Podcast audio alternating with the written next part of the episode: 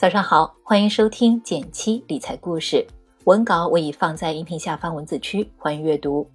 电台粉丝专属福利：微信搜索“减七独裁”公众号，关注后回复“电台”，免费送你一份百万人受益的理财入门课，仅限每天前两百名，先到先得。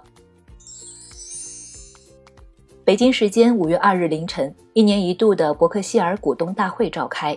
九十岁的巴菲特和九十七岁的芒格一起出席，在长达四个小时的会议中，分享了自己的投资感悟，回答了全世界投资者提出的问题。从上世纪六十年代起，每年五月初，巴菲特都会召开股东大会，至今已举办了五十六次。由于去年发生了疫情，巴菲特第一次把会议改成线上直播。今年疫情没有好转，所以依然采用线上形式。网上整理的全文有四万字，涉及了很多方面的话题。我摘录出和普通人有关的三个重点和大家分享。听完后，你也可以用在投资上。第一个重点，指数基金仍然适用多数人。巴菲特一直建议普通人最好去投资指数基金。他曾经和别人打赌说，十年内没有主动基金能跑赢标普五百指数，结果还是他赢了。这一次，老八举了一个例子来说明指数基金适合大多数人。他先列出现在世界上最大的二十家公司，包括苹果、微软、亚马逊等我们熟悉的科技公司。之后又列出三十多年前，一九八九年全球最大的二十家公司，我们比较熟悉的有丰田、松下、通用电气、IBM 等。这个呢，你可以看一下文稿里的图片。有意思的是。当年这些赫赫有名的大公司，没有一家能跻身今天的榜单。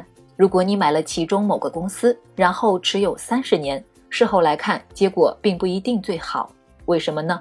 因为随着社会的发展，行业的变化速度越来越快，每个时代都会出现一批新行业，颠覆原有的行业。就比如一百多年前，人们出行会选择乘马车，后来汽车工业发达了，制造出效率更高的汽车。马车行业就慢慢没落了，而现在新出现的电动汽车，有朝一日可能也会替代传统汽车。所以，即便你现在选择了最优秀的公司，未来也可能会随着行业变迁面临被淘汰的命运。但是，指数就不用担心跟不上时代了，因为它会把不好的公司剔除出去，把好公司补充进来。指数通过不停的更新换代，始终能跟上当前经济发展形势。比如巴菲特经常推荐的标普五百指数，它就代表了美国主流经济发展形势，而中国也有类似的沪深三百指数基金。如果你不懂股票，手里正好有一笔闲钱，建议还是买指数基金比较合适。第二个重点，发现身边的投资机会。巴菲特曾经说过，自己不碰科技股，因为高科技行业变化太快，并不是他的能力圈。但现在老八的伯克希尔公司第一重仓股是科技龙头苹果，难道巴菲特也说一套做一套？其实并不是，他在几年前买入苹果的时候就把它看成一家消费品公司了。老八平常不用苹果手机，但他看到自己的曾孙女在用，他的朋友也是人手一台 iPhone。巴菲特觉得现在很多年轻人宁愿放弃买车，也不会放弃买苹果手机。未来五年，大家似乎更愿意要手机，而不想拥有一辆车。另一方面，苹果是一家好公司，产品受到全世界消费者的喜爱，满意度达到百分之九十九。所以，老八可能不清楚苹果有哪些高科技，但是他清楚苹果的用户是谁，消费者为什么会离不开它，把它当成可口可乐来理解，这不就是他的能力圈吗？不妨换个思路，国内一些互联网公司，像腾讯、阿里巴巴等。或许也可以看成是消费类公司，毕竟我们的生活中早已经离不开微信聊天、淘宝购物等，它几乎覆盖了人们衣食住行的各方面。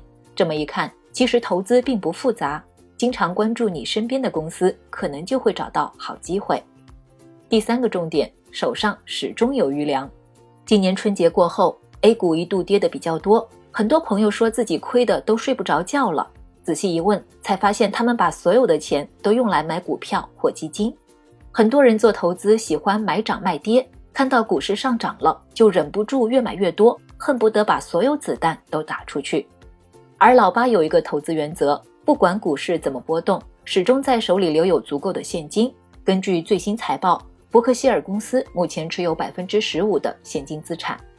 有人问巴菲特：“你为什么不拿这些钱去投资呢？”老巴说：“如果没有机会买到便宜的公司或股票，那么还是要保留一部分现金，百分之十五是一个比较健康的比例。